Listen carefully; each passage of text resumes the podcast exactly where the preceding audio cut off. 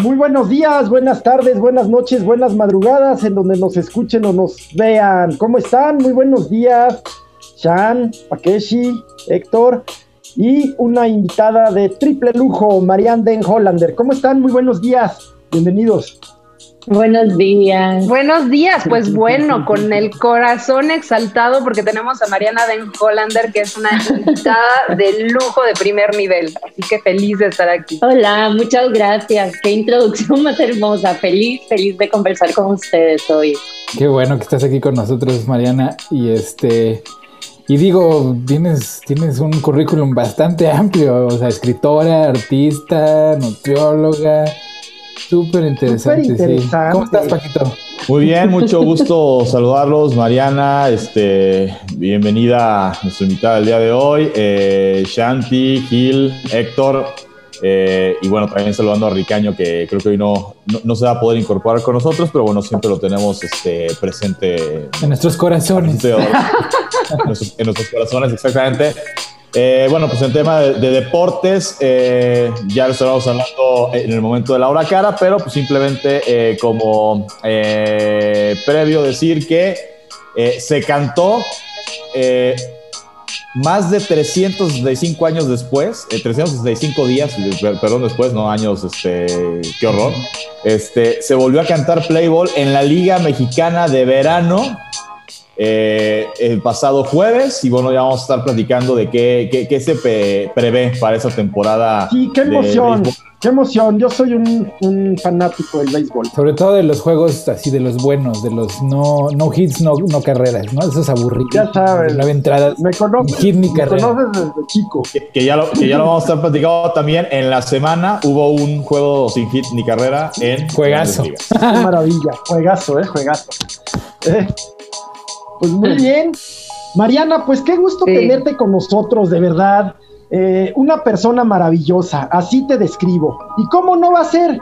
Costarricense, sangre holandesa, el bagaje cultural europeo. Caray, ¿cómo no va a ser una persona maravillosa? Una persona además integral en todos sentidos. Y bueno, pues eh, más allá de ser una gran artista, ya nos platicarás de eso, de tu proyecto, entiendo, se llama Levedad, ¿verdad? Uno de tus proyectos. Eh, bueno, en fin, y este tema, pues que con el que tú y yo nos conocimos por vía de la gran NutriRoss, enorme nutrióloga, qué guapa es, pero, eh, y tus libros que son unos testimonios maravillosos, más que el tema nutrición, ese porque que ya nos contarás de él, pues estas vivencias que tantas y tantas personas tenemos respecto de nuestro cuerpo o de algunos aspectos de nuestra personalidad o de nuestro ser, que no, no, nomás no nos dejan ser, no estamos conformes, que si no son las pestañas eh, largas para trapear, que si no son la nariz que tiene estar respingada como de la princesa Estefanía, ahí me salió lo super entero, este, en fin, pues estamos inconformes, que si nuestro color de piel, porque quién sabe cómo nos vayan a tratar, en fin. Bueno, el caso es que nunca estamos contentos y desde las mil una noches que nos contaban que la lacia quiere estar rizada y el de pelo negro quiere ser eh, blondo, en fin, que nunca estamos contentos. Y hablo de hombres y mujeres porque ya hoy pues nos irás contando. Qué gusto de veras, Mariana, tenerte con nosotros y yo ya no hablo más porque si no, bueno. yo, nada más quisiera agregar que aparte de esta eh, enorme presentación que nos dio nuestro queridísimo Gil, eh, pues Mariana no solamente es una mujer eh, disruptiva, porque ha decidido eh, explorar caminos que tal vez no estaban dentro de su profesión inicial, ¿no? Que es artista y que demás, pero, pero justo como que yo creo que eres el ejemplo de una mujer que a través del arte, que es realmente conocerte a ti misma, te has adentrado, has profundizado y sobre todo en tu disrupción has permitido conocer tu lado más vulnerable que se conecta con el de todas las mujeres y también con el de la sociedad en general, ¿no?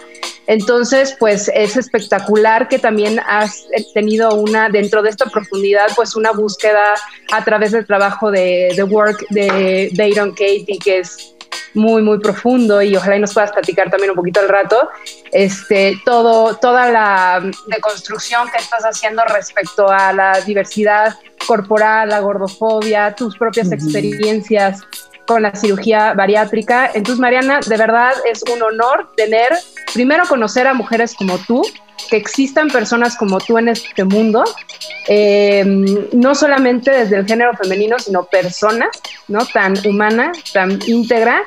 Y bueno, pues yo como, como la, la parte femenina del podcast, este, no puedo estar más que feliz de tenerte aquí, Mariana.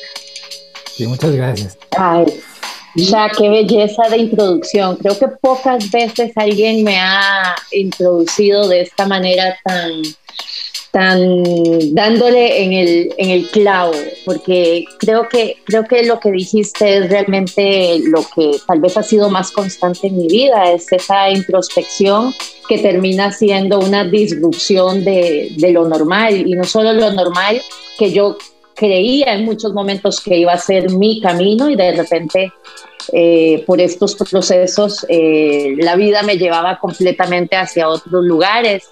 Y, termino entonces teniendo alrededor de cuatro o cinco profesiones en mi vida eh, simultáneamente porque porque todo está conectado también por medio del arte, ¿verdad? Que es comunicar, expresar. Entonces, muchas gracias por, por verme y sentirme de esa manera tan cósmica. pues es que, es que eso es eh, eh, lo espectacular y la parte más bondadosa de las redes sociales, ¿no?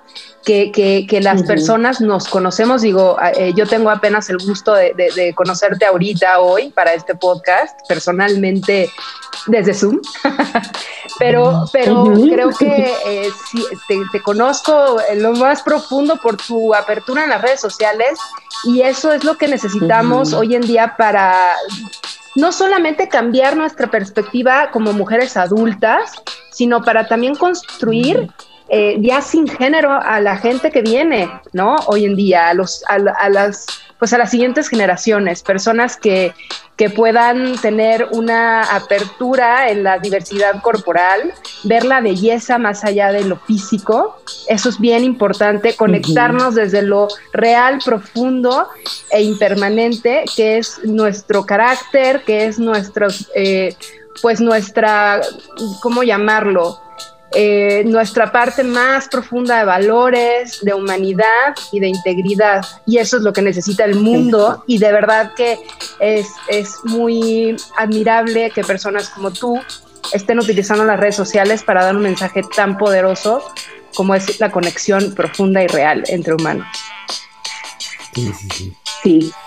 Estoy de acuerdo. Para mí, abrir de hecho Instagram en el 2020, cuando publiqué el peso que más pesa por tercera vez, eh, me abrió a toda una nueva educación, eh, ya que encontré un montón de nuevos, nuevos procesos que no conocía, como la alimentación intuitiva, conocer sobre la filosofía de la salud en todas las tallas, y, le dio vuelta a mi vida, al punto que, tuve que buscar ayuda porque me hizo cuestionarme hasta mi propia legitimidad como escritora y, tuve que dar todo un vuelco porque la, la comunidad me estaba ahora educando a mí. Yo que la abrí creyendo que, ah, aquí les traigo este libro y resulta que espérate Marianita, te tenemos una gran sorpresa y aquí hay un montón de información eh, que tenés que llevar al siguiente nivel de tu desarrollo personal. Entonces, ese, ese cambio es también el que he ido compartiendo en las redes y que incluso llevó a que escribiera La cirugía que más pesa, que es este libro que acabo de publicar hace un mes. Ah. Y, antes de que entremos en cuestión de, tus libros, a mí me gustaría que nos explicaras uh, este qué es porque es un, eh, para mí es un concepto relativamente nuevo, ¿no? El activismo de la diversidad corporal y antigordofobia, ¿no? O sea, se me hace que es un término que pues, todavía se está acuñando y no sé si tú lo hayas acuñado, este, la primera, pero no, no, he escuchado. Entonces, me parecería súper interesante que nos explicaras un poco de, de qué se trata, ¿no? Claro, claro que sí. Eh, pues el activismo de diversidad corporal es hablar eh, a favor de que los humanos existimos en muchos tamaños de cuerpo y que todos tenemos el derecho a existir, el derecho a tener los mismos derechos, ¿verdad? Entonces, si yo soy, por ejemplo, una persona muy gorda, pues se sabe que todas las personas en cuerpos gordos son discriminados y tienen menos derechos y menos y tienen una discriminación que una persona en cuerpo delgado no sufre.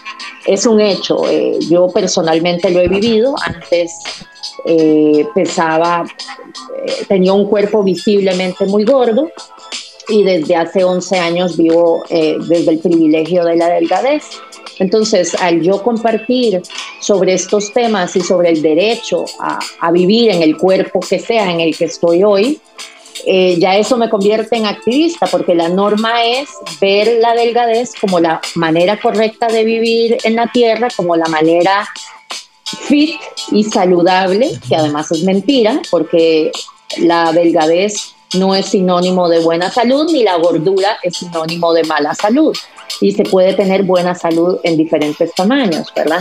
Entonces, cuando yo digo que soy activista de la diversidad corporal es hablando sobre estos temas y antigordofobia, pues mira que cuando, cuando yo vivía en un cuerpo gordo y escribí el peso que más pesa, no existía todavía ese término, eh, la gordofobia.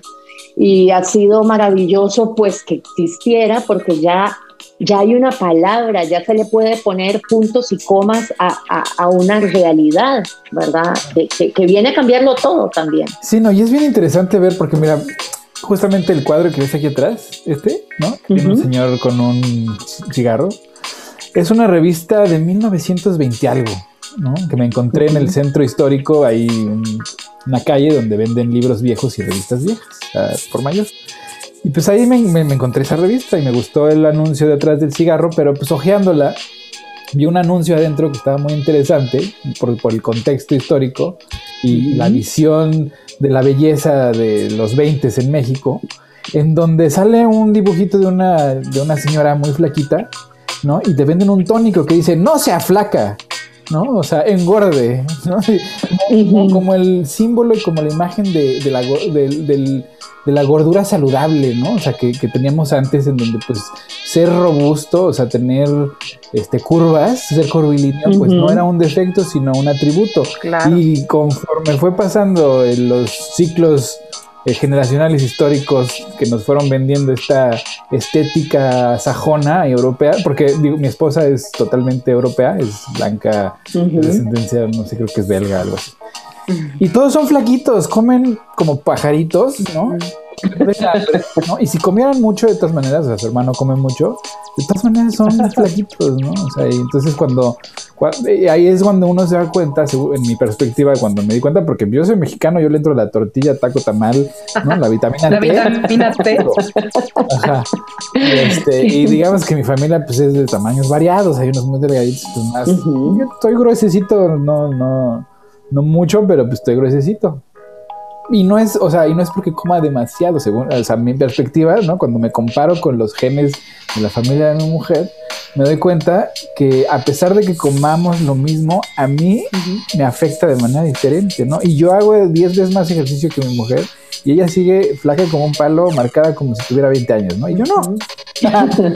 Pero imagínate ahora esa perspectiva desde la mujer. O sea, imagínate la perspectiva dentro de este patriarcado eh, que, exige que la mujer sea atractiva para el hombre, ¿no?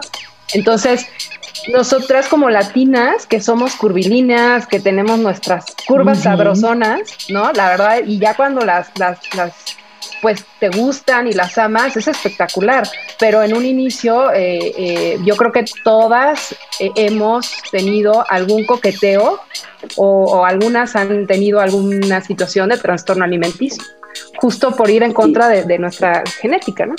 Pero ¿sabes qué es lo más interesante en mi, en mi experiencia con, con, mi esposa?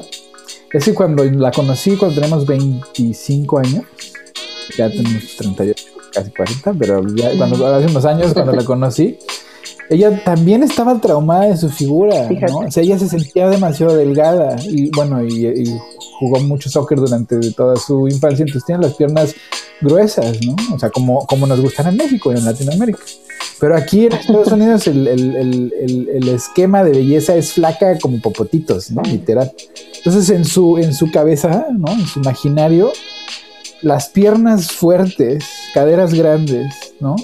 y, busto pequeño eran sinónimo de, fealdad, ¿no? O sea, o de, poco deseable. Y, pero y, por eso creo que muchas de las americanas que se ven así, que van a México a buscar pareja, porque en México todos esos atributos que solamente le son atractivos a los latinos y a los negros, ¿no? Este encuentran pues pues más mercado, supongo, ¿no? No sé. Pero pero sí, me pareció muy curioso eso que sin importar que ellas luce como se supone que el estándar del mercado, ¿no? De la, del marketing, este, dice que debes de lucir, de todas maneras, también tenía un trauma de su aspecto físico. Y es que lo que estás diciendo para las mujeres en específico y, y, que creo que es real para todos los seres humanos y que tenemos que entender, la cultura de la dieta nos está vendiendo que el IMC es cómo deberíamos definir cómo debería ser nuestro cuerpo y cómo sería saludable existir. Y el IMC es, una, es un invento eh, idealizado o inventado para hombres también europeos blancos y fue inventado también para poder eh, sacar dinero de las pólizas de seguros.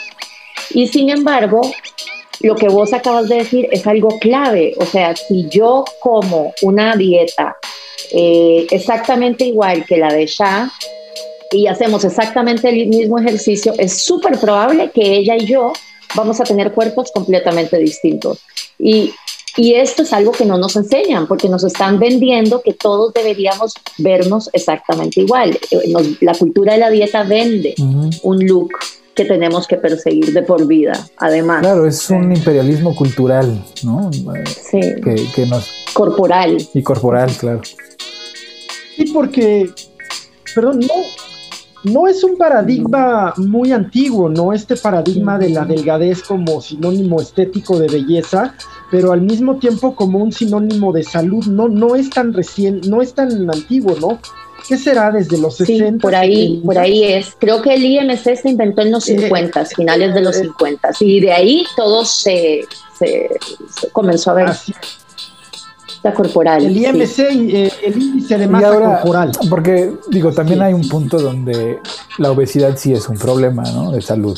¿no? ¿En dónde, dónde, cuál es la diferencia entre el, el, gordito saludable, que pues así es su, su cuerpo, ¿no? Es, es, la manera en la que naturalmente se, se, desarrolla y el momento en que dices, no, bueno, esto ya es exceso, ¿no? O sea, ¿dónde está esa línea? Eh, eso, esa es una pregunta muy, muy importante porque mucha gente se pregunta esto. Y, sabes qué es lo curioso, que nadie se está preguntando eso sobre los cuerpos delgados. Esta persona delgada, ¿cómo estará su salud? ¿Verdad? el, el, mundo gordofóbico en el que vivimos nos ha enseñado a, hacer estas preguntas. Fíjate que hace poco leí que quien inventó la cirugía bariátrica, el doctor que la inventó, es quien inventó la palabra eh, obesidad. Ve qué curioso que la persona que, estaba buscando lucrar de estas cirugías es quien inventó esta palabra, que además tiene una connotación totalmente patologizante, estigmatizante y que está 100% dependiente del índice de masa corporal, que ya sabemos que ni siquiera eh, funciona, no, no determina quién está saludable y quién no. Eh, dentro de la filosofía de la salud en todas las tallas, se cree que todos los cuerpos pueden llegar a tener una óptima salud. Y, que eso además es muy individual de cada quien. Eh, la gordofobia nos ha hecho ver a las personas gordas y pensar que, están insanas, que están, ¿cómo se dice?, que, que, no tienen salud. E incluso yo hace un año hubiera recomendado una cirugía bariátrica a las personas en cuerpos grandes. Así que mi propia gordofobia, incluso hace un año, me hacía pensar que yo, por ahora estar en un cuerpo más pequeño, era más saludable que la Mariana gorda de hace 12 años. Entonces, no, no tengo una respuesta exacta para, para tu pregunta. Mariana, pero es espectacular el, el, el, cambio de perspectiva que nos das, ¿no? Porque, por ejemplo, justo yo me preguntaba eso. Ok, eh, yo adoro mi cuerpo y ha sido un trabajo de muchos años, como yo creo que todas las mujeres e incluso muchos hombres, ¿no? Eh, cuando no estás dentro del canon de belleza, flaquita, ta, ta, ta, ¿no? Em, por ejemplo, en mi caso particular, eh, mi mamá tiene un cuerpazo de toda la vida, una mujer con pues, prácticamente como modelo, ¿no? Y entonces para mí, si bien ella siempre fue muy respetuosa y jamás, jamás me dio ningún comentario, yo nací como más rechonchita desde niña, eh, de cierta manera sí tenía la, pues el reclamo interno de por qué yo no tengo ese cuerpo, ¿no? Mi hermano igual siempre muy delgado, piernotas, pompotas. Yo tengo las piernotas y las pompotas, y los y las caderotas, ¿no? Y entonces, este, la verdad es que agradezco mucho que mi familia me haya dado un espacio muy sano para poder em, entender la diversidad de mi cuerpo en la sociedad, porque en mi casa nunca fue un problema. Tampoco en la sociedad gracias a la educación que me dieron en casa, pero sí notaba que, por ejemplo, siempre iba a ser más atractiva una chica más delgada que yo. Entonces, eso en mi caso hizo que desarrollara mucho mi personalidad, ¿no? Como puede ser, por ejemplo, el caso de los hombres, que igual no están en el estándar de guapura, pero desarrollas tu personalidad y pues vas equilibrando. Entonces, esto te lo platico porque, digo, yo creo que todos podríamos hablar de alguna experiencia personal, pero nunca había pensado en el hecho de, ver cómo todos estamos bajo el foco si tienes unos kilitos de más, pero no vemos a en, cuanto sobre todo a la salud, ¿no? ¿Cómo estará su salud? Me preocupa, ya baja de peso, esos kilitos, no igual el hombre, la panza, ¿no? Chelera o demás, baja esos kilos. Y sí, pero ¿qué pasa cuando vemos a una persona delgada? No sabemos qué hay detrás, si esa delgadez es natural, es genética, como en el caso de Liz, este, por deporte y demás, o si es una delgadez que está ocultando un trastorno alimenticio, qué está sucediendo por dentro. No, yo recuerdo una de mis mejores amigas en la escuela, eh, pues incursó en muy chiquitas en, el, en la bulimia. De hecho, sin saberlo, ella a mí me enseñó a vomitar. Me enseñó después de un evento y me dijo, no te preocupes, nos comimos un hot dog. Y me dijo, ay, mira, ¿quieres ver cómo no nos va a engordar? Y yo, sí, ¿no? Pero pues tenía 13 años. Y entonces me enseñó a vomitar. Y yo tenía tan buena relación con mi mamá que le conté mi mamá psicóloga en esa época, me explicó todo, ¿no? Y me dijo, no, mijita, mira, te explico y eso es muy peligroso y ta, ta, ta. Y entonces yo dije, no, prefiero tener mis, mis lonjitas, pero feliz y saludable. Wow. Y ella con el tiempo se volvió una chava delgada, guapísima, pero yo veía el costo que había detrás. Después, obviamente, saltó a la anorexia ¿No? Y te platico esta experiencia como segunda persona, fue muy impactante ver cómo las uñas se le quebraban, el pelo lo tenía súper seco, tenía llagas en la boca, súper delgada, pero estaba guapísima y era un éxito en la escuela y nadie veía el costo que tenía el que haya bajado 10 kilos en dos meses. Wow. Entonces, esa perspectiva, la respuesta que acabas de dar, creo que es muy, muy valiosa para, para que empecemos a normalizar el hecho de buscar nuestra salud más allá de la apariencia física. Eso es, eso es. Y, cambia tu vida cuando realmente la prioridad se hace el estar bien. Porque en mi casa mi, mi marido y yo ambos estamos practicando esto. ¿Se siente amable o no esto que voy a hacer a continuación? Yo una vez, él iba a ir a correr, corremos, y era en la mañana, entonces dije, no, no, que se vaya sin desayunar para darle un shock al metabolismo. Y en eso me paré y dije, ¿qué? O sea, claro, esto lo aprendí porque todo el mundo lo hace, porque todos sabemos que eso es bueno para perder el ayuno intermitente. Además, y, y, ahí me frené y dije, esto no es amoroso con el cuerpo, no, por supuesto, le hice un pancito rico, ta, ta, ta, desayunó y se fue a correr. A mí lo que me ha cambiado la vida también en este año ha sido aprender que de los cuerpos de las personas no se comenta nunca, nunca, nunca. Y es muy difícil porque en Latinoamérica estamos tan acostumbrados a decir, hola, wow, ¿cómo adelgazaste? Oh, wow, qué guapo estás. O, oh, wow. Es inmediato que hacemos los comentarios de nuestros cuerpos. 100%. No, Mariana, a mí eso me trauma, te lo, te lo platico y es muy interesante y por eso también creo que es bien importante no hacer esos comentarios, porque cuando parece que es un halago que te digan, wow, te ves súper delgada, pero entonces uno piensa, ay, yo no me había dado cuenta que me veía gordita, yo estaba feliz, es más, ni siquiera he hecho dieta. Y refuerza la misma idea, ¿no? Constantemente, es como cuando aprendes a esquiar, ¿no? Es, bien curioso lo que te dicen, ¿no? Porque lo que tú vas pensando en tu cabeza cuando vas esquiando en el caminito, hay árboles por todos lados, pero lo único que vas pensando es no le no te vayas no vayas a chocar contra un árbol, no vayas a chocar contra un árbol, contra el árbol. ¿Por qué? Porque tu foco está en el árbol.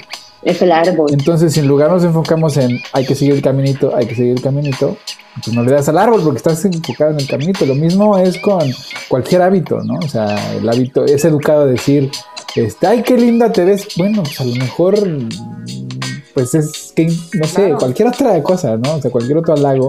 Sí. Incluso con cualquier decisión de la vida, ¿no? O sea, estar preguntando, por ejemplo, cuándo vas a tener hijos o cosas así. O sea, y yo creo que esto es parte de la ola y del cambio de conciencia que estamos viviendo los que estamos trepados en ella empezar a respetar más las decisiones, los cuerpos, las formas de la gente y conectarte más allá de quién es, cuánto gana, en qué trabaja, sino quién es la persona como individuo, como humano, como, agente de cambio, ¿no? Que dicen, Ay, es que, es que se ve mal. No te lo cojas y ya, güey, si no te gusta. A ver, María, o sea, ¿qué más te da? y esa es, la, la cosa que a mí me da Entonces, a mí la, la, la, pregunta que yo siempre tengo con la gente metiche, que por lo general son muy conservadores, ¿no? Los religiosos, híjole, ¿no? Que están metidos en tu vida, ¿no? ¿Por qué no has tenido hijos? ¿Por qué estás a favor del aborto? Porque, pues porque te vale madres, o sea, si quieres te lo explico, pero si me vas a rebatir nada más para este, imponerme tus valores moralinos, ¿no? Y tus, y tus imágenes, tus arquetipos de belleza que pues, los agarraste de quién sé de dónde, pues mejor no, porque ya me conocen y yo me peleo con ellos. claro. Pero siempre con harto amor, mi queridísimo Pues otros, sí, o sea, sí es importante. así de... con martillo. Sí. Lléguele, ¿Qué piensas, Gil? ¿Cómo ves? Oh, oye, Mariana, pues es que los libros de Mariana yo, eh, sí he tenido la oportunidad y la verdad el privilegio de leerlos, pues son un testimonio súper personal. Son un diario de emociones, un diario de estados de ánimo, pero pues también un diario de evolución, es un diario de crecimiento y de reencuentro personal. Y ya luego nos hablará sobre el tema de las cirugías, en fin, pero la verdad es que yo me quedo con eso de tus dos libros que son maravillosos, de verdad, los dos están en Amazon. Me parece que el peso que más pesa va por la cuarta eh, Wow. Tercera. La tercera. Sí, gracias. Y la cirugía que más pesa, pues ha tenido unas ventas eh, que ya envidiaría a Stephen King, de verdad. pues es que son libros maravillosos, pero además la manera en que tú das a conocer este testimonio y la manera luego en que esto crece hasta ser un movimiento, Mariana. ¿A qué me refiero? Todo esto nace en algo que para mí debes saber, yo estoy ya cerca, te hablo cerca, al punto de que ayer fui vacunado, del quinto piso. Les llevo 10 años a, estos muchachos, seguramente otro tanto a ti. El punto es que este movimiento nace y crece en Instagram. Eh, aquí yo aprendo de ellos esos temas, incluso pues el propio podcast, eh, ellos luchan para que yo salga a, esos, a esas redes, ¿no? Pero me impresiona de verdad desde la perspectiva generacional, pero desde la perspectiva, pues, vaya, de, persona curiosa, cómo, cómo hoy compartir la vivencia, compartir el sentimiento, compartir que somos mucho más que este paradigma, ¿no? De eh, caucásico, delgado, eh, eh, pelo corto, ¿no? Colonialista. Ajá. Ajá. Eso es. Eso nace desde algo que hace mucho tiempo, o por lo menos hasta mi generación, no se trató, que es el corazón, los sentimientos, las emociones, el alma. Tus libros son eso, son diarios del alma, Mariana. Son unos diarios maravillosos Ya la parte de la cirugía no le entré porque me dio cosita, ¿no? este, pero. No le saque, no le saque. Pero. No, sí, cómo no. Este, ya me lo contó Rosario. Le da miedo la sangre, le da miedo la sangre, ya sabes. ah, ¿en serio? No, claro que no. No, hombre, ayer estaba yo filmando cómo me picaban. No, jamás. Pero ese es el punto, Mariana. Y preguntarte, pues, ¿cómo te sirvió? Obviamente, pues, la causa, el origen, eh, el motivo de estos libros desde el alma. Pero luego, eh, como terapia, como liberación. Yo quisiera que nos sí. sobre eso de verdad. Desde que leí tu libro, tenía la intención de preguntártelo, qué mejor que hacerlo aquí. Eh, Gil, es que creo que justamente la manera en que yo escribo es como si fueran mis diarios. Yo, yo siento que si voy a escribir o voy a compartir una experiencia, pues o lo digo exactamente como lo viví lo pensé, aunque yo quede mal, ¿verdad? Aunque tenga que admitir que estaba equivocada, aunque tenga que admitir que estaba juzgando o siendo hipócrita o, ¿verdad? Cualquier cosa que, que no sea muy bonito para el ego, pues yo estoy completamente convencida que no estoy diciendo nada nuevo, en el sentido de que de alguna u otra manera represento tus luchas, eh, y las luchas de, de, las demás personas. Entonces, a mí me ha movido mucho a la hora de escribir un sentimiento de esto hay que compartirlo porque de esto no hablamos suficiente.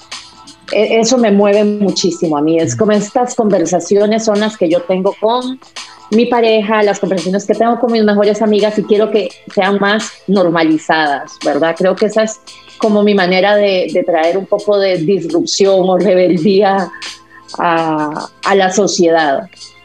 y, comunicóloga. comunicóloga, exacto. Exacto, cuando a mí me preguntan qué soy, yo, yo casi siempre digo, yo creo que yo lo que soy es comunicadora, porque es, es, es, es, como más eh, spot on, eh, ¿cómo se dice? Puntual, más puntual. Puntual, gracias. Eh, y ambos libros, pues, eh, fueron totalmente mi terapia. La cirugía que más pesa, yo estaba muy mal de salud mientras lo escribía, entonces en el iPhone escribía por medio de, de, la, de la opción de dictar, porque no tenía la energía ni siquiera para poder escribir y a como iba escribiendo los capítulos también iba encontrando la ayuda y, literalmente ha sido como un diario de, qué hacer con todos los, los males que he estado viviendo a consecuencia de la cirugía bariátrica. Entonces sí, es, es, realmente, son mis revoluciones internas. eso es, lo agarraste exactamente como es. Mariana, y, tu trabajo con Byron Katie, con eh, The Work, con el trabajo de Byron Katie, se refleja en esta perspectiva que tienes tú sobre este conocimiento, sobre ese cuestionamiento de, eh, bueno, en este caso particular sobre el propio cuerpo.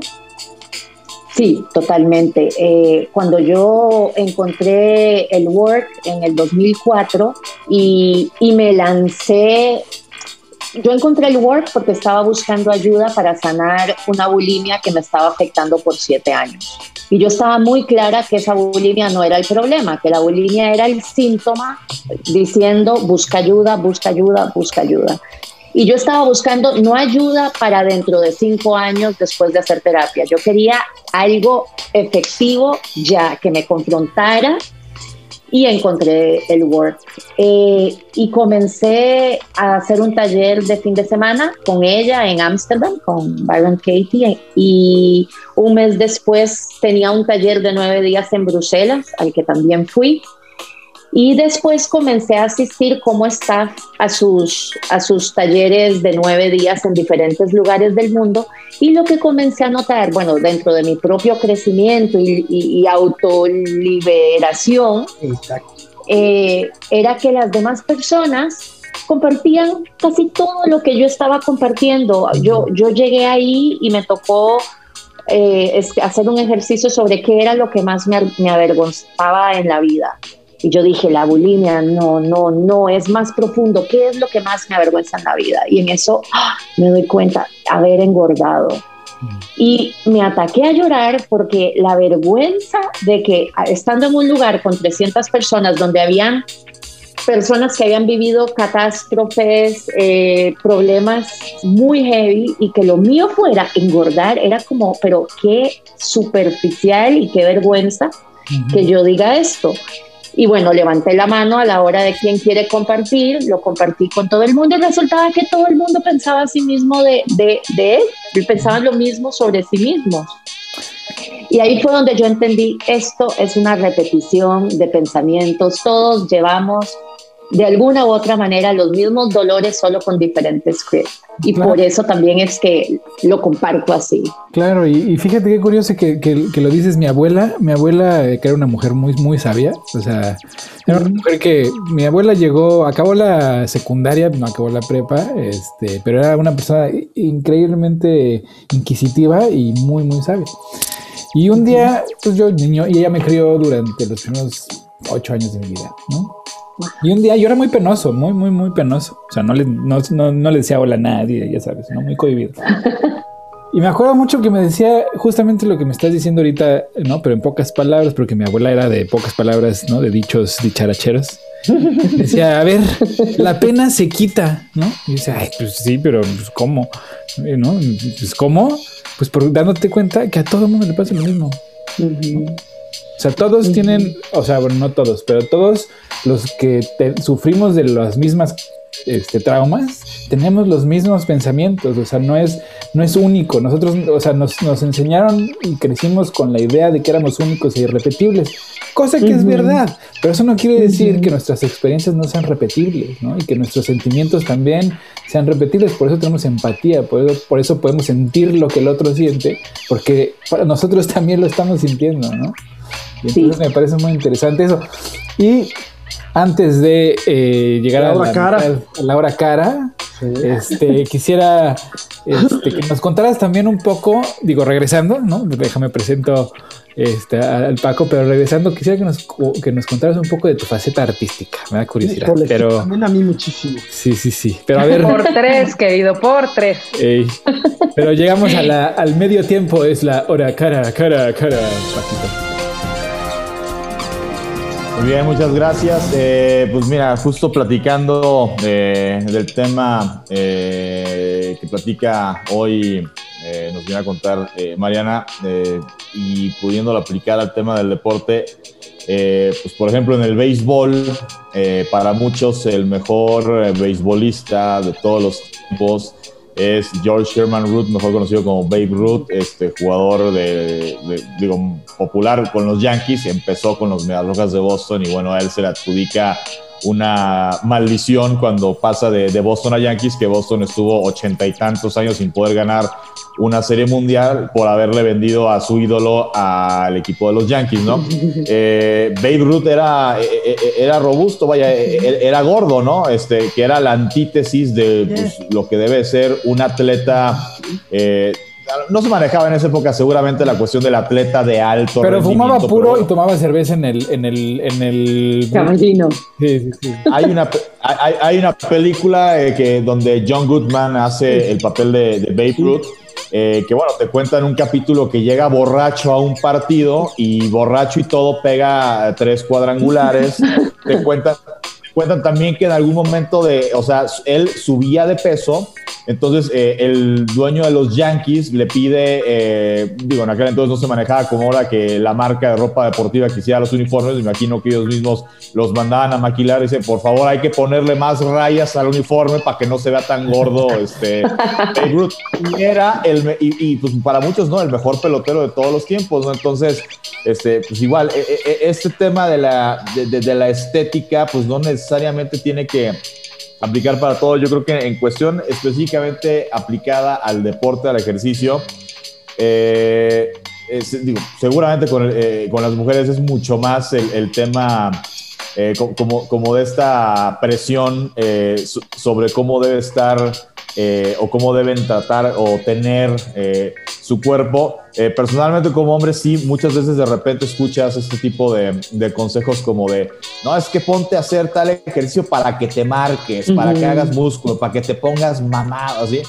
Y la verdad es que uno piensa, yo no quiero, o, sea, más en el tema del contexto que hemos vivido de la pandemia, eh, obviamente, pues uno, eh, yo, empecé a hacer eh, más, ejercicio, pero no desde una perspectiva de es que me quiero poner así como Schwarzenegger cuando era Mr. Universo, y, o sea, no, o sea, sino simplemente de un tema de control de triglicéridos, calorías, o, sea, básicamente creo que el tema de hacer ejercicio no debe ser el objetivo, el estar, estar flaco, estar marcado, tener músculos. Creo que el objetivo debe de ser sentirse bien. exactamente, Paco. una vigorexia. Si, si, si, está, vaya, si, haciendo ejercicio eh, como consecuencia del estar haciendo ejercicio, del estar siguiendo cierto régimen, cierta dieta, eh, pues uno se marca, ¿no? O sea, si uno se pone, vaya, mamado, bueno, es una consecuencia, pero no debe ser como tu fijación de, puta, no, es que ya, no, no, no, todavía tengo el vientre plano, pero no, todavía no tengo cuadritos, entonces, porque creo que eso aplicado a hombres, eh, aplicado a hombres y a mujeres, pues creo que no es, eh, no es. No, y además hay que divertirse. Si vas a hacer algo por, por, hacerlo, pues no lo hagas, ¿no? O sea, es algo que te divierta, que te guste, ¿no? O sea, por eso a mí me chocan las, las, las bicicletas este, que no se mueven o los, ¿no? De remo fijos, porque no voy a ningún lado. O sea, mejor me salgo a correr o. Bueno, vives, vives en Oregon, o sea. o sea, Sí, también, güey. Pero sí, o sea, y este tema, nada más, así como lo que dices, eh, Paquito, justo como incluso aplica también en la alimentación, ¿no? O sea, eh, si eres vegano, vegetariano, está buenísimo, disfrútalo. Si comes carne, está buenísimo, disfrútalo. O sea, eh, si tienes una alimentación intuitiva, está buenísimo, disfrútalo. O sea, que te dé un bienestar. El caso, perdón, Paco, el caso de Alexa Moreno. Marian, Alexa es una gimnasta mexicana pues pasada, eh, pasada para el canon, pasada en los términos. Eh, y Alexa, Alexa ha ganado eh, cuanto certamen participa, lo mismo que esta muchacha estadounidense, Caitlin Ohashi, exactamente el mismo tema, ¿no? Eh, cómo, la, los medios, la verdad la propia sociedad señalándola, el caso de Alexa además es morenita, talentosa, disciplinada, en fin, pero pasada de peso para el canon de la, de la gimnasta Nadia Comaneci, ¿no? Sí. Sí, sí, y, el tema con ella, pues, eh, eh, es que también hay una cuestión, este, digo, antes de entrar ya de, lleno con el tema de la, de, la sección de la información. Eh, vaya, cada quien nace con, con cierta complexión en su cuerpo. Hay gente de, pues, que es de hueso más ancho, hay gente, digo yo, un servidor, yo subo bajo de peso, o sea, si, subo de peso te, das cuenta porque eh, los cachetes, ¿no? Si bajo de peso te das cuenta este, también porque bajan eh, los cachetes, pero los cachetes es lo único que nunca se me, o sea, yo puedo haber ya bajado mucho de peso y, el cachete es, lo, lo, lo, que no se va, ¿no? Entonces, eh, vaya, pues complexión, pues, soy cachetón, ¿no? O sea, y, hay gente... Y, hay gente que es caderona, y hay gente, o sea, es un tema de, de, de, la, de la complexión, entonces no puedes ir en contra de tu complexión, insisto. En el caso de Alexa Moreno, si uno, o sea, si ella se hubiera puesto como, no, es que todo que estar más flaco, vaya, seguramente lo que ha logrado no lo lograría si ella se hubiera empeñado en tener una complexión distinta, ¿no? Como, como gimnasta, ¿no? Es parte de, vaya, de, o sea, o sea, parte de, sus cualidades, este, de, cómo el físico le ayuda, pues es el físico, la complexión que ella, que ella tiene. Eh, pasando ya eh, al tema de la sección deportiva, como decíamos, arrancó la temporada 2021 de la Liga Mexicana de Béisbol. Recordando que la Liga Mexicana de Béisbol no se disputó en 2020 por el tema del COVID.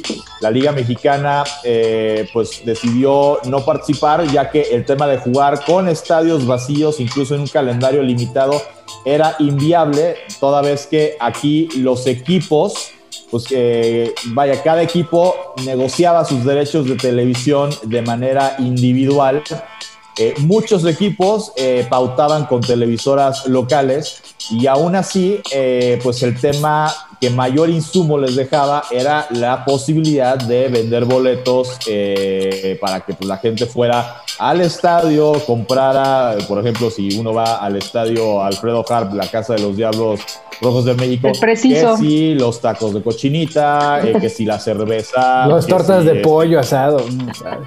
Eh, exacto, entonces pues los equipos decidieron eh, no jugar porque no había, un no había un contrato de televisión que les permitiera, ok, sin público, la hacemos, eh, vaya, eh, tenemos para nuestros gastos, ¿no?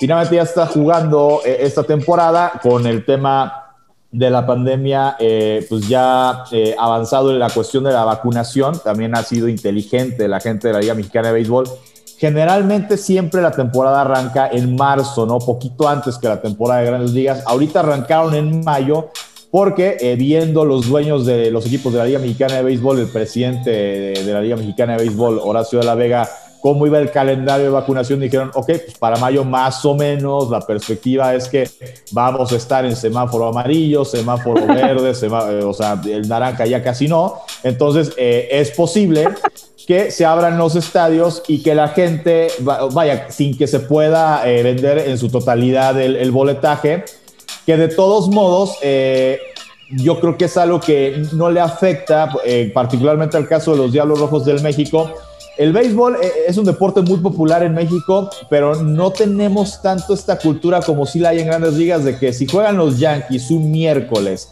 a las 8 de la noche vas a ver el estadio lleno. Aquí en la Ciudad de México no. No nada más pasa con el béisbol, también de repente con el fútbol, a menos que sea ahorita que es liguilla, que son finales, ¿Por qué? Pues porque la gente al día siguiente pues, eh, no puedo llevar a los niños porque pues, mañana tienen escuela, este, mañana trabajo, entonces no me puedo desvelar y demás. Entonces es normal que entre semana los estadios, incluso si tú vendieras todo el boletaje, no se llenen, ¿no? Lo que está haciendo ejemplar ahorita que arrancó ya la temporada es, por ejemplo, eh, el fin de semana anterior, eh, en la liguilla del fútbol mexicano, en el Estadio Azteca, Cruz Azul y América ya pudieron este, darle acceso a sus aficionados. Vendieron el 25% eh, del boletaje, eh, nada más que eh, no hubo control en cuanto a, a ver señores, aquí sí, aquí no, aquí no, aquí sí, o sea, oh, oh. el tema de que fuera espaciado. Entonces, pues si íbamos Héctor, Gil y yo al estadio, pues, nos podíamos sentar juntos, aunque hubiera... nadie respetaba el tachecito que le ponen al oh, lugar, ¿no?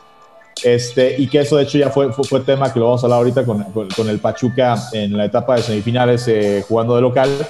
Eh, en la Liga Mexicana de Béisbol ayer en la inauguración con el conjunto de los Diablos sí hubo eh, este control de que hubiera espacio entre la, gente que iba al estadio, entonces pues arranca bien la Liga Mexicana de Béisbol. Además arranca esta temporada nueva, contrario que se pudiera pensar que a ver si la pandemia no le pegó a los equipos, a ver si la noticia no es tal equipo no va a participar, este equipo pues, está, en quiebra. Eh, no, se mantienen los 16 que estaban la temporada, la temporada anterior, la de 2019, y se agregan dos más, ¿no? Que son el equipo de los Rojos del Águila de Veracruz que regresan al béisbol eh, de la Liga Mexicana de Verano, un equipo tradicional eh, que incluso ha sido campeón de la Liga Mexicana de Béisbol y eh, la incorporación de una franquicia nueva que son los mariachis de Guadalajara. Este equipo, eh, la intención era que fueran los charros de Jalisco que juegan en la Liga Mexicana del Pacífico y que, así, y que así como pasa con los sultanes que están jugando en las dos, fueran los charros. Sin embargo, eh, el equipo es parte de los, de los socios accionistas dueños de charros pero hay un tema de grilla interna en Charros y no les dieron eh, los derechos de utilizar el nombre y marca, entonces se llama Mariachis de Guadalajara. Yo digo que está mejor, que sea una identidad una afición eh, propia. Eh, y bueno, pues esta temporada arranca y pues bueno, arranca con, con buena perspectiva. venden los derechos de transmisión. Va a haber béisbol de la Liga Mexicana en Canal 11, va a haber, por supuesto, también en ESPN en Claro Sports. Eh, en fin, eh, pues creo que es una temporada que se esperaron un año, pero que pinta para, para que les vaya bien, además de recordar que si hay un deporte, sobre todo deporte por equipo, que desde la silla presidencial no van a permitir que, eh, que decaiga, pues es precisamente el béisbol por la, afición personal que tiene el presidente Andrés Manuel López Obrador. Se niega a decirlo. Y, rápidamente para, eh, para cerrar con el tema de, la... Ah, Oye, espérate, Paco, Paco, perdón. los charros se siguen llamando así. Perdón la pregunta, pero es que vi que presentaron un uniforme que dice mariachis. Sí, sí, sí. Los charros juegan en la. Ajá, pero los charros juegan en la Liga Mexicana del Pacífico, que es la, Liga Invernal. Y, y, Mariachis es el equipo de la Liga Mexicana de Verano.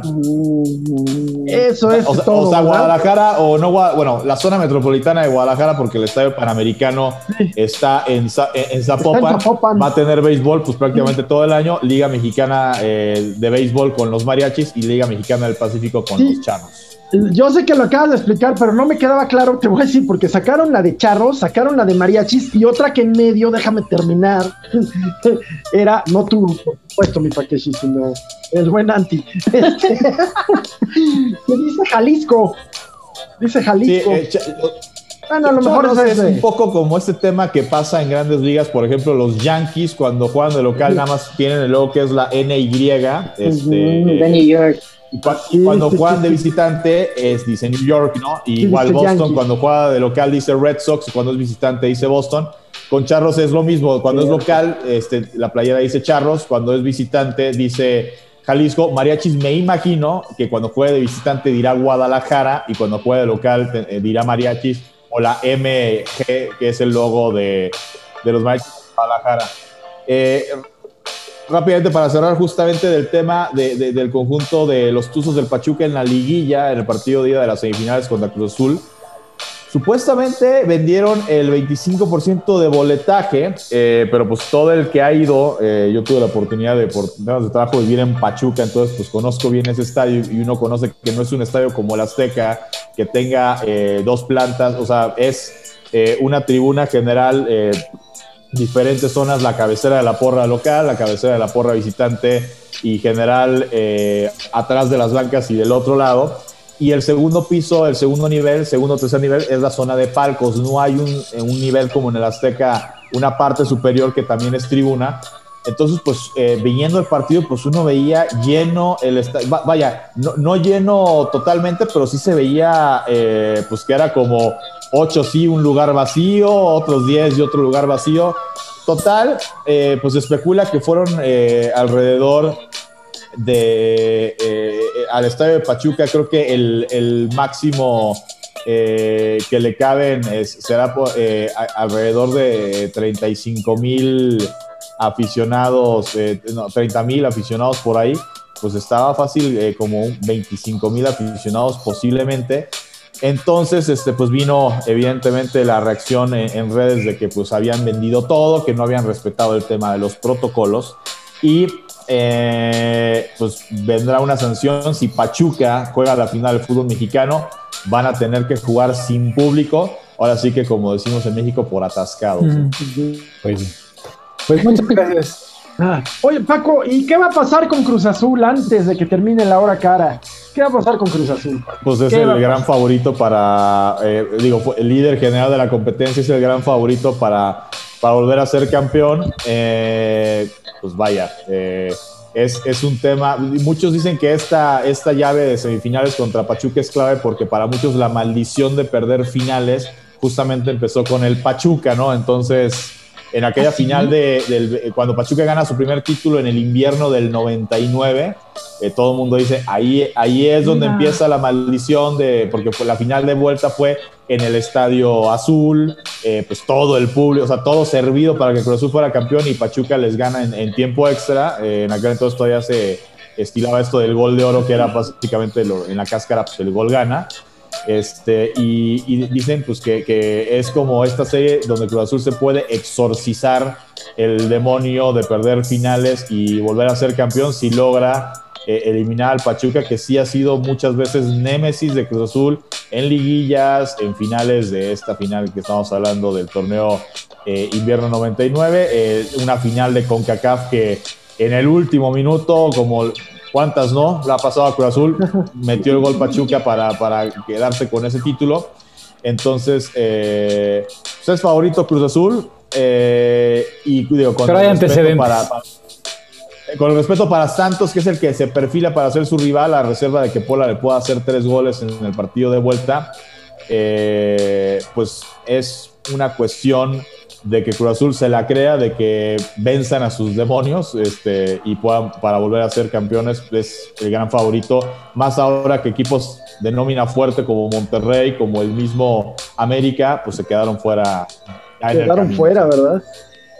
Bueno, yo soy aficionado santo, pero híjole, tengo tan buenos amigos que le van a Cruz Azul que sí siento feo, se los digo en serio, no es siento feo por ellos. Pues es el show, Los veo cada, y gente buena, o sea, gente bien a todo dar, que cada, cada temporada, y los veo ahorita en redes, y ya están bien entusiasmados, de veras siento feo por ellos. Siguen rezando. Pues en fin, ojalá se les haga, caray. ¿sí?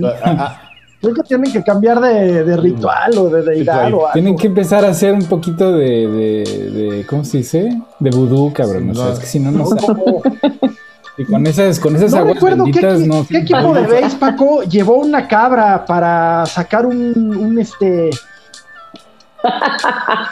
los, los, los, los, Chicago Cubs de, la, de, de, béisbol, eh, había una maldición, así como la maldición del bambino de Babe Ruth de cuando lo venden a los Yankees y Boston no volvió a ganar. Este, y había veces que parecía que iban a ganar y un error, batazo en la última jugada a un strike y se les iba la posibilidad de ganar una serie mundial, eh, un campeonato. Con los Chicago Cubs, eh, un, un señor fue al estadio, digo, estamos hablando ha de haber sido la década de los, de los 10 o de los 20 del, del siglo pasado, eh, con una cabra, ¿no? Y le dijeron, no, pues no, no, tú puedes entrar, pero tu cabra no puede entrar. Eh, y desde entonces dicen pues, que es la maldición de la cabra, ¿no? Como no, lo dejaba, como no dejaron entrar al señor con, con su cabra al estadio, pues desde ahí le vino la malaria a los Cops, que también ya la rompieron en 2016. ¿no? Este, la, la, profecía de volver al futuro se le llamó a esa, a esa serie mundial donde ganan los Cubs. Este, creo que se atrasaron, se, desfasaron por un año porque tendría que haber sido en el 2015. Pero bueno, el punto es que eh, sí, en algún momento como estos rituales, como pues, vamos a exorcizar a ver si ya se le rompe la malaria, en algún momento llevaron una cabra y la metieron a, o, sea, al campo de, de, béisbol y la pasearon por todo el campo, este, ahora sí que a ver si así se, limpiaba la maldición y pues volvían a ganar los Cubs, ¿no? Pues sí. Paco. Pues muy bien, muchas gracias Paco por la información deportiva. Ahora sí, regresemos al, tema de, nuestra invitada. Entonces, ¿cómo, ¿cómo, conectas toda, toda esta evolución de vida que has tenido con, con la parte artística? Wow. Bueno, yo decidí estudiar arte, bueno, toda la vida fui súper artística, estuve en un conservatorio de artes desde el primer grado de primaria. Entonces mi papá era cantautor en Costa Rica, eh, mis primos músicos. Eh, entonces el arte para mí siempre ha sido como lo normal, lo que se hacen en las casas, ¿verdad?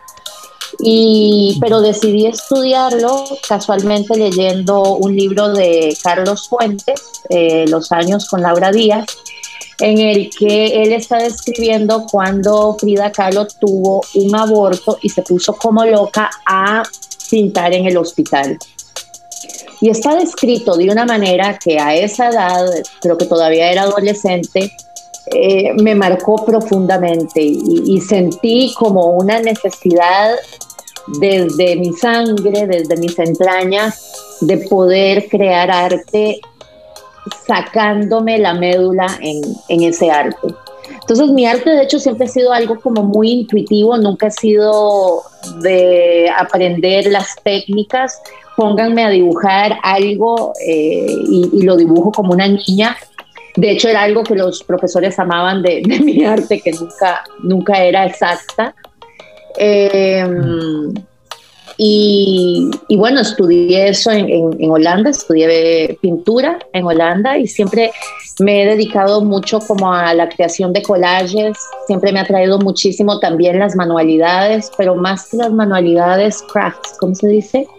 Eh, como los artesanías. sí, exacto. En México les La artesanía, exactamente. Y desde el 2018 estoy con el arte textil que ha sido que es hoy en día eh, en lo que me estoy enfocando en, diferentes rumbos dentro del arte textil y siempre ha estado, siempre ha sido una, una catarsis, una manera de sacar eh, y pues eso.